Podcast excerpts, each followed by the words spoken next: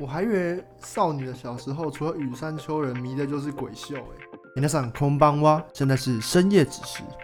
我们会在你最想要吃宵夜的时间献上最邪恶的甜点，边吃边聊各种宅气满满的大坑小坑。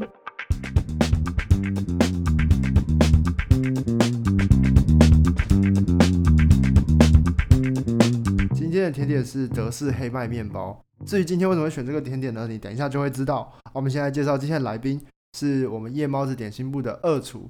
那他负责我们的所有的粉砖的小编、IG 的小编，还有他负责我们音档的剪辑。那我们来欢迎我们的二厨仓鼠。呃，首先我想先吐槽，就是为什么轮到我录音的时候就是吃面包这个东西根本就不是甜点吧？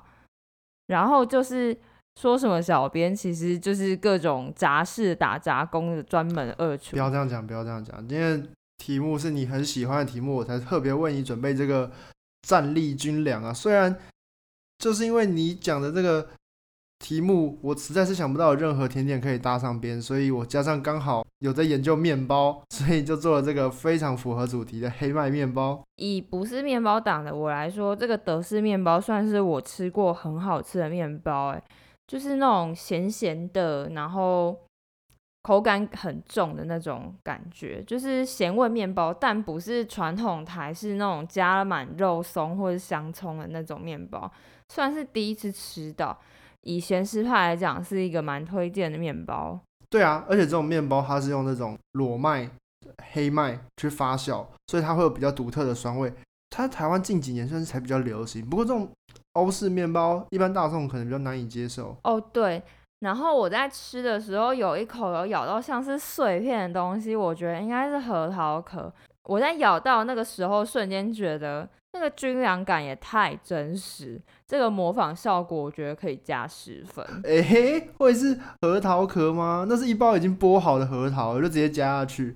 而且我也没有加蛋，应该不会是蛋壳吧？该不会是你牙口不好咬到什么比较硬的，像是核桃之类的谷物，你就觉得是什么壳吧？啊，我知道了，是葡萄干的籽汁啦。接下来我们来讨论仓鼠二厨推荐的幼女战记《Yojo Think》。当时他拖着我一定要看这一部，然后你就回答说好，结果从来就没有打开漫画看过任何一话。后来我还是有看了动画版啊，而且还蛮好看的嘛。而且我们两个不是一起看的吗？那时候你也才第一次看动画版不是吗？好哦，我们接下来简介一下这个故事给我们的听众好了。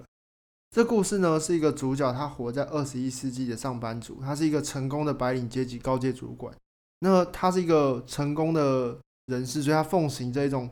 极端的理性主义，所以他开除他的下属而被怨恨的时候呢，就遭到了报复，被推下月台。之后，他就在一个房间里面复活，看到一个黑色的球体，并在外并与外星人展开一场又一场的战斗。傻眼，搞错作品了吧？他是在推下去之后也复活了，没有错啦。但他在复活之前的弥留之际，其实有看到神。但是因为你知道现代的那种精英分子，他就是一个无神论者，他就拒绝称那个神为神，他就叫他存在 X，然后拒绝信仰。那当然这一场辩论，神就很生气，他觉得他就是因为就觉得他一定是因为生活在科学世界里，身为一名男性，也就是所谓的利益既得者。不知道战争是哪种东西，然后生活过一帆风顺，就失去了所谓的信仰的心，所以神就把他丢去完全相反的另外一个世界，就是魔法世界。相对于现在有科学世界，魔法世界。然后作为一名女性，而且为了熟知战争，最好在走投无的状态下让他去参战，然后把他丢身在这样子环境下的一个异世界里面。嗯，虽然我觉得在看完漫画之后，其实他的世界观也不完全是跟现在世界相反耶。我个人觉得倒是一个类似地球二十世纪的一个平行宇宙、平行世界的概念，因为他们还是有发展科技的，而且科技水准也差不多，真的就是在二十世纪左右的那个水平，就是炮舰啊，一些机甲该发明都有发明出来，但是因为加入了一点点那个魔法要素，所以状况比现在世界还要特别一点点。在那个世界，魔导师其实是一个蛮稀有的存在，所以大国该发展那些军事科技，其实都还是蛮用力在开发。因为在国内发现魔导力强大人，其实算是很稀有的。哦，这概念，嗯，我猜就是为了还是要一部分类似于他原本的现实世界，他这样才有办法让他有代入感。如果完全是一个完全异端的世界的时候，他也不容易去建立那个信仰。不过魔导师在那边算是很稀有的存在，所以不至于去过度影响他的历史，这点设定也是蛮有趣的。而主角偏偏他就是拥有魔法。魔导师的算是资质的人，魔导师那边算是很稀有的存在，刚好主角应该就是抽到魔导师这样子的身份，就像抽卡一样抽到，对不对？可是不过那个抽到 SSR 这件事情，幸运的应该是主角还是国家？我个人是觉得是对国家来讲啊，因为这个东西其实对当时而言就是一个很强大的兵力，所以。在一个人被检测出魔导力强大到足以当一个魔导兵的时候，就不管这个人是男女老幼，他都会直接被征兵。所以，就其实。超级小小孩或是老头都有可能因为魔导力瞬间被整兵的，所以才会出现所谓幼女战绩，就是主角谭雅慧还在九岁左右的幼女阶段就去当兵了。不过刚你有讲到她前世其实是一个聪明的成功人士，其实她还蛮会帮自己安排人生的。所以当他发现他在检测的时候那个魔导力爆表超群的时候，他就觉得自己一定会被整兵，所以。直接抢在测试官提出征兵要求的时候，就直接跟他说：“我有爱国之心，我想要直接从军参加志愿役，因为参加志愿役受到教育训练跟之后升官职务起都是相对比较平稳的。”对，一个有一个魔力检测仪，然后主角测出爆表这样的状况，在各种不同故事里面都有这样的设定，还蛮有趣的哦。对，没有错，真的是很常看到那种检测仪的画面，而且这一部的检测仪还是呈现一个完美神迹的那种，就是在继续赞美主、赞美神的那种画面。所以他刚好有这样超群的模仿能力，想必也是存在安排好，让他注定要在那个时空背景下从军。虽然本人我猜他应该也是很反战，毕竟理性主义应该是觉得战争是没有很效率的事情。其实这部是应该算是一个反战的故事，但往往战争就是带来很多虔诚的信仰，越是纷乱时代，好像信仰也是越坚强。我觉得这个好像也是作者要点出来的吧。但其实我觉得这个设定也是蛮有趣的，因为其实应该如果真的存在 X 想要惩罚他的话，还有很多很多更惨的选择可以选，像是就是没有任何魔导力，让他去当一个步兵或海兵，或是更差一点，是一个连能力都没有的一个超级平民。但是存在 X 故意让他得到超级超级强大，就是所谓完美的魔导力的力量，去让他当一个类似神机一样的一个存在，就是有点好像想要利用主角去提升世人对信仰的强烈程度，而且他还就是在过程中。一直被存在 X 设计，比如说像他每次要放大决的时候，一定要狂念赞美词或者唱赞美歌、圣歌之类，他才能成功发动这种事情，就会让他在他的部下眼里看起来真的是一个很虔诚信徒，或者根本就是天使啊、神的使者这种很夸张但又非常不符合他这种理性主义的角色，就让他常会觉得很不爽。就是他其实很多演绎的时候都是在他的内心，他表面根本没演绎，但是那种不爽感觉跟他外表，就是部下看到他像一个天使在天上飞的感觉，就是还蛮好笑的。对，他的对手也是一个超虔诚的信徒，而且能力几乎就跟谭雅一样。存在 X 不知道是故意这样安排这样的虔诚对手要把他打爆还是怎样，根本就这种您的外挂已上线这种感觉。他的宿敌好像是在最近的剧场版才出现，就是那个女生，对不对？哦，对啊，就是那个莫名其妙头发很长但去从军那个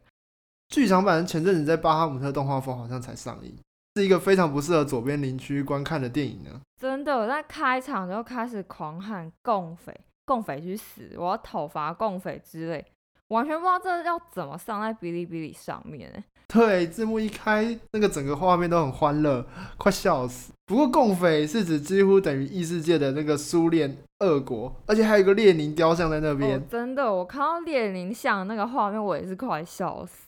我刚刚也说到，这个世界其实就是类似地球二十世纪的平行时空，所以这些故事里的国家在真实世界里是真的有相对应的国家。基本上，它的故事主线上的走法也是有点类似一战跟二战的真实历史内容，去混合再加以编排去做出来的一个故事架构。哦，对，因为他们参加的战役啊，很多都跟历史上的战役还蛮有相似之处的。谭雅所在的国家莱西呢？它其实也是一个类似德意志与纳粹德国混合的国家，不过因为主角的参战改变历史的走向，所以异世界历史走向跟现世界开始慢慢有落差，也不完全就会走向像纳粹德国这样的状态。不过呢，他们依旧很反共的，所以其实反共才重点吗？OK。呃，历史这一段啊，其实我觉得大走向是没有跟现实历史差很多，但是因为毕竟这个东西是作者有在混编在生成，所以本来就没有完全一样。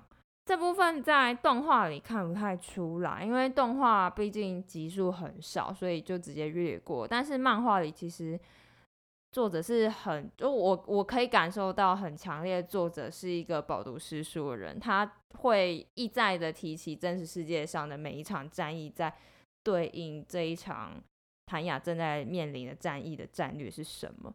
所以其实大走向谭雅其实没有办法改变些什么。主角谭雅呢，他用他前世的历史的学术的记忆呢，去维持他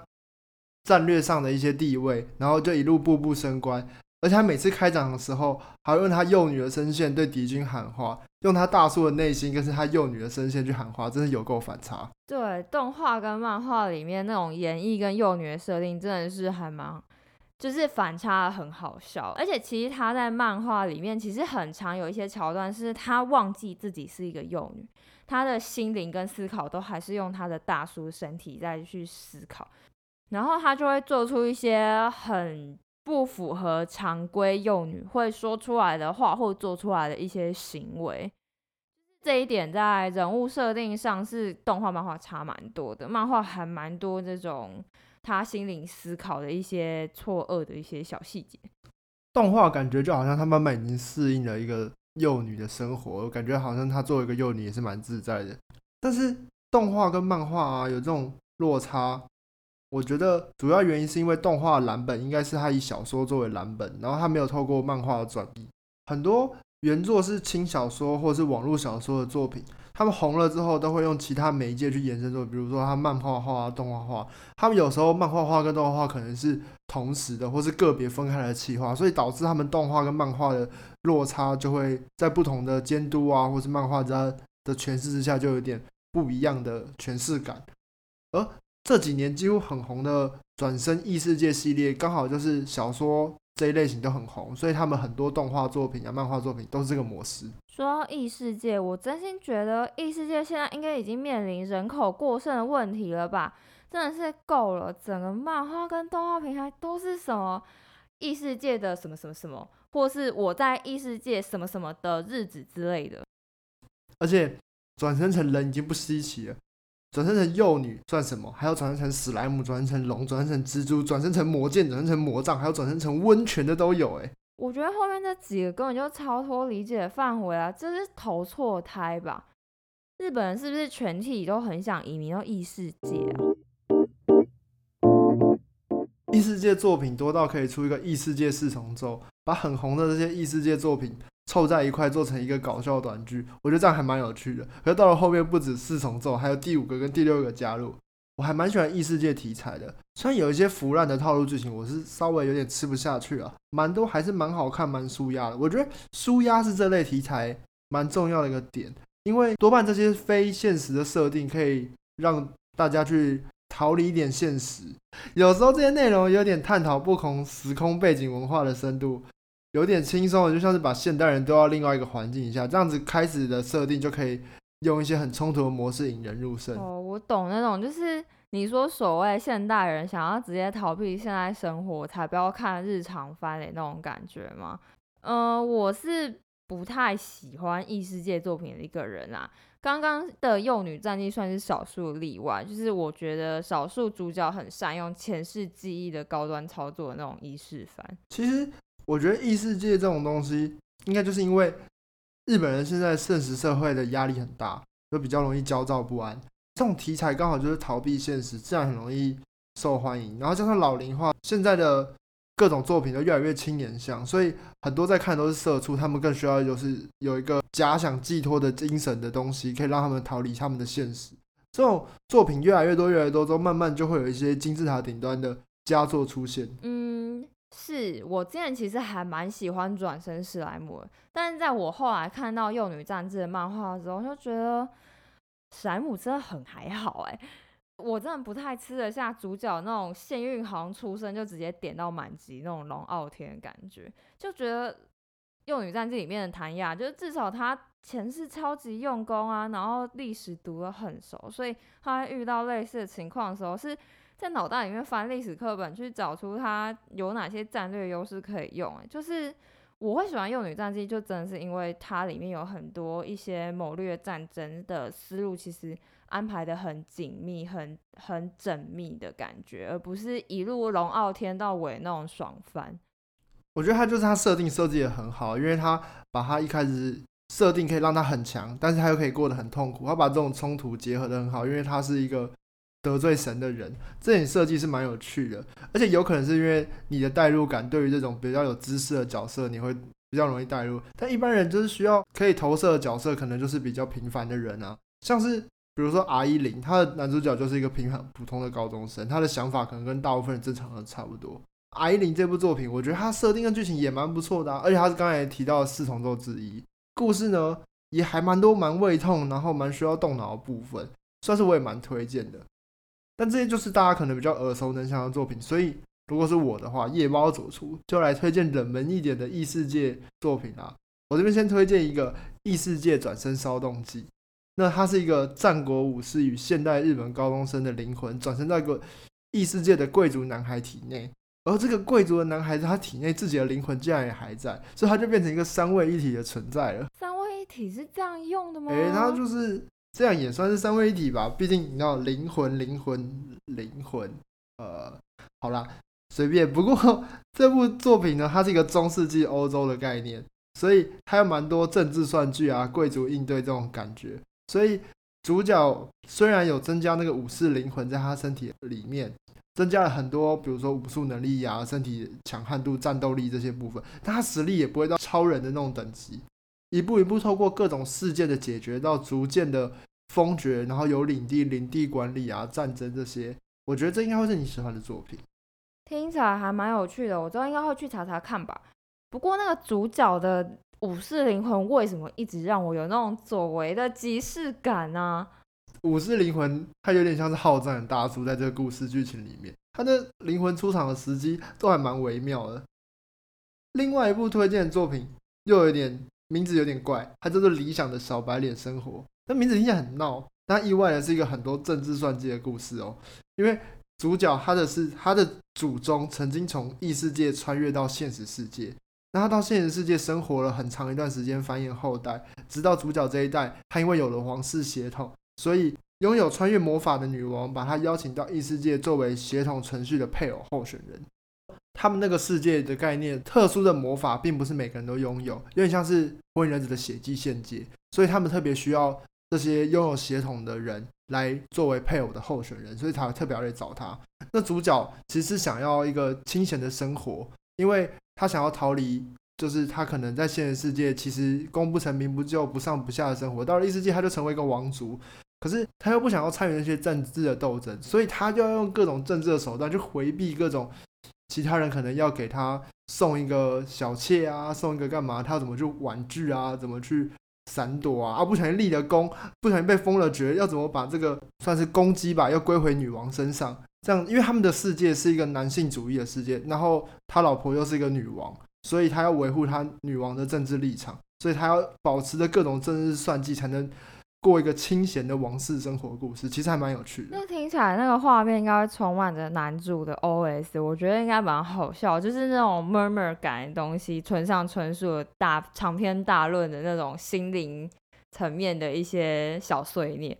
我觉得应该是我会喜欢那种争斗剧的感觉。我觉得故事就是要像这样，正常被丢在一个异地，要很努力的才能活下去，比较合理吧。被丢到一个不止人生地不熟，甚至世界观都还不一样，还能一路傲到顺遂到底，就是还蛮诡异的。我觉得异世界只有这种，我觉得需要努力，我比较吃得下去。嗯，也是有那种一路虽然有办法傲到底。但是他们不想傲到底，很痛苦，很痛苦的一直思考。但是其实好像也不需要思考这么多。就比如说《Overload》就是这种故事，他们其实过去的时候他们就已经抢过头了，但是他们还是会一直疯狂的动脑。然后他们这部戏就要跟空气斗智斗勇，这是大家在弹幕一直会打的对主角的，就是评价。但是如果聊到异世界，你知道最早期的异世界，我会想说，到底是哪一部？作为先例的开端呢，然后在我想着想着，我觉得梦幻游戏可能应该算是这种最超早的异世界故事。嗯，梦幻游戏是什么？我平常其实很少主动看异世界题材，所以我应该没有看过。我猜那个时代应该是还没有异世界穿越这个概念。这个是我大概小学还是小学以前的作品，那个是讲两个女高中生。开了一本书，然后进到那个书中的世界，然后主角美珠成为了朱雀巫女。那个架构有点像是古代的中国，他们要找代表二十八星宿的星士，这算是一个有点女性向的故事，因为那些星士后来都是各种帅哥把他们包围着。哦，我觉得你讲这个我好像有一点印象，我记得好像有一次跟你讨论别部漫画的时候也有提到过。但我后来去 Google 之后，就看完就算了，就也没有去追这样。哦，我还以为少女的小时候除了羽山秋人迷的就是鬼秀哎。拍谁？我是看少年漫画长大的女子。我小时候只看鸣人佐助、流川枫跟樱木花道。嗯，那个 这个讲法有点微妙。鸣人跟佐助、流川枫跟樱木花道，正常人不是就讲嗯火影忍者或是灌篮高手吗？我觉得你这个讲法好像。我觉得你从小就蛮有潜力的。好了，那我们今天就聊到这边，用一个有点好像腐腐的结尾好了。哎，不是啊，可以不要帮我乱加人设吗。好了，我们今天聊到这里，那欢迎来我们的夜猫的点心部的 IG 粉砖留言你的心得，到底有没有推更成功呢？告诉我们你的想法，甚至要反推别的坑也欢迎哦。我们在 Spotify、Apple Podcast、s o n g First Story 都可以收听，帮我们分享、关注、评价还有留言，谢谢大家，晚安啦。晚安。